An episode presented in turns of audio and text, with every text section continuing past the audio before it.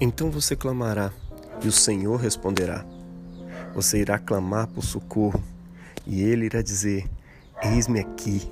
Se removerdes o jugo de entre vocês, o apontar do dedo, o falar mal, se oferecerdes comida ao faminto, e satisfizer as necessidades do aflito, então a tua luz brilhará sobre as trevas, e a tua escuridão será como meio-dia. O Senhor irá te guiar continuamente e satisfará suas necessidades em lugares de sequidão e fortalecerá os teus ossos. E tu serás como um jardim regado, como fonte de água, cujas águas não faltam. Palavra do Senhor, demos graças a Deus. Olá, meu irmão, minha irmã, muito bom dia, boa tarde, boa noite. Hoje é sábado, após a quarta-feira de cinzas. E a palavra de Deus para nós essa semana vem nos confrontando de diversas formas. Vem nos ensinando por que, que o nosso jejum não surte efeito nenhum, por que, que as nossas orações não são escutadas. E o grande motivo de tudo isso é que nós buscamos sempre os nossos próprios interesses. Que Deus interessante, né? Ele para de te ouvir, ele para de te abençoar, exatamente a partir do momento em que os teus olhos são retirados do outro e começam a focar sobre o seu próprio umbigo. Veja, ele nos criou com um mandato social, com um mandato de cuidar do outro, de satisfazer as necessidades do necessitado, de dar pão, de dar comida ao faminto de cobrir a nudez daquele que está nu, como diz o nosso lecionário de ontem. E é interessante que a quaresma nos leva a refletir exatamente sobre este ponto. A quaresma é um tempo da gente refletir, é um tempo de Deus lidar diretamente com o nosso coração. Mais especificamente com para onde o nosso coração se inclina. Ele está encurvado sobre nós mesmos ou sobre a necessidade do outro? E talvez você, lendo o lecionário de hoje, seja tentado a pensar que o outro precisa ser a nossa religião. Ou seja, se o nosso foco estiver no outro, então Deus nos abençoará. Mas eu quero te dizer hoje que ainda não é isso. O apóstolo Paulo chega a nos alertar, e é importante a gente sempre se lembrar disso, de que é possível você até dar a sua vida em favor dos outros, vender todos os seus bens e dar ao pobre, e mesmo assim não estar vivendo um amor de verdade. A verdade é que a inclinação para o outro ela precisa ser um fruto daquilo que está acontecendo dentro do seu coração. Sinais de uma verdadeira saúde espiritual, de um coração realmente inclinado para Deus. Dietrich Bonhoeffer chega a dizer que o amor a Cristo precisa mediar todos os nossos amores. Somente assim a gente vai amar de modo saudável. E se você parar para reparar no restante do texto que nós estamos lendo aqui em Isaías, o problema da autoinclinação daquele povo que impedia que suas orações fossem ouvidas não era só a não preocupação com o outro. O texto nos diz que no afã de buscar os seus próprios interesses, eles também pisoteavam a lei de Deus. Eles pisoteavam o sábado, um dia que Deus tinha estabelecido para descanso e também para que o povo,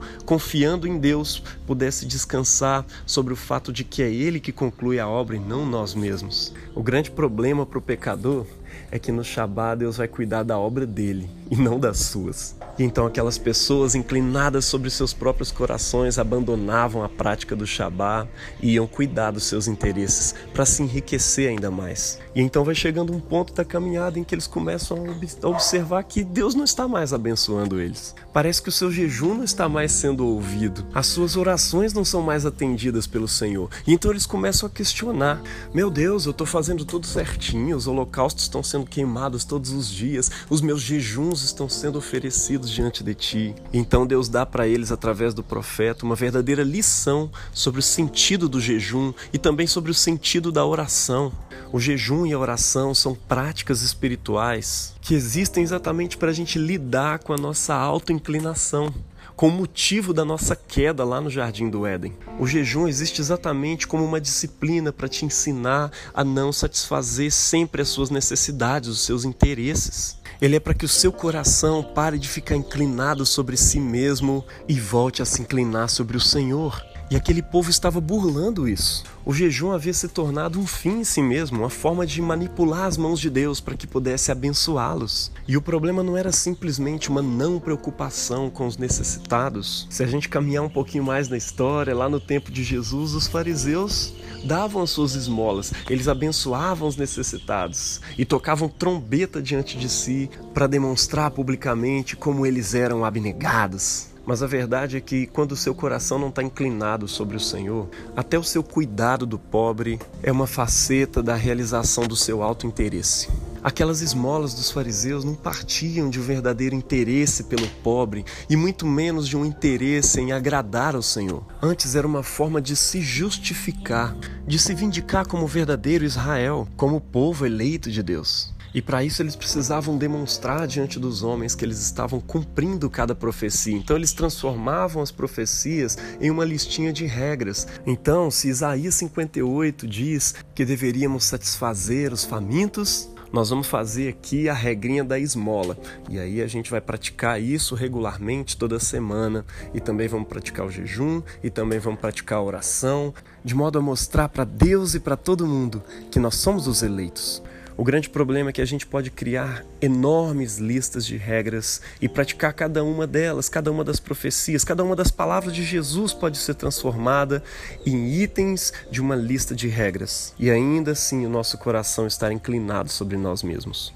E quando a palavra encarnada de Deus se revela, ela discerne os pensamentos e propósitos do coração. No evangelho de hoje, por exemplo, Jesus vai de encontro a reais necessidades de pessoas realmente necessitadas, não de um pão físico, não de uma esmola. Pelo contrário, eram pessoas ricas, mas ainda assim necessitadas do pão da vida, da palavra de Deus. Pessoas que não tinham nada do que se orgulhar diante de Deus, completamente carentes de sua misericórdia. Mas isso não cabia na listinha de regra dos fariseus. A única necessidade que eles eram capazes de enxergar era uma necessidade material. E como seu coração não estava realmente inclinado para o Senhor, eles não conseguiam enxergar os interesses do Senhor.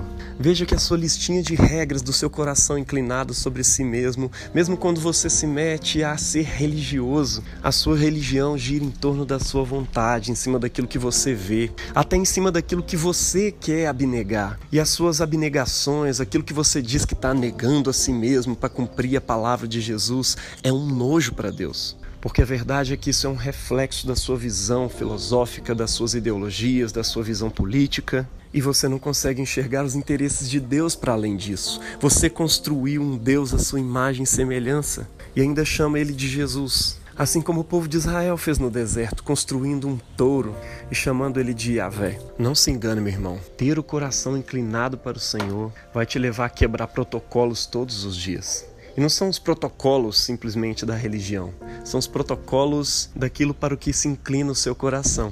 E é por isso que na quaresma a igreja nos convida à prática do jejum e de disciplinas como a oração. E isso integrado com uma leitura bíblica devocional. Eu não estou falando aqui sobre ler criticamente, estudar as escrituras, mas sim ler de modo devocional, de modo a apreender aquilo que o Senhor está nos dizendo, para que a gente, por um lado, aprenda a se desapegar dos nossos próprios desejos e vontades, e por outro, preenchamos esse espaço com a vontade do Senhor, conhecendo verdadeiramente o seu caminho e os seus interesses. Deus abençoe você nesse caminho, em nome do Pai e do Filho e do Espírito Santo. Amém.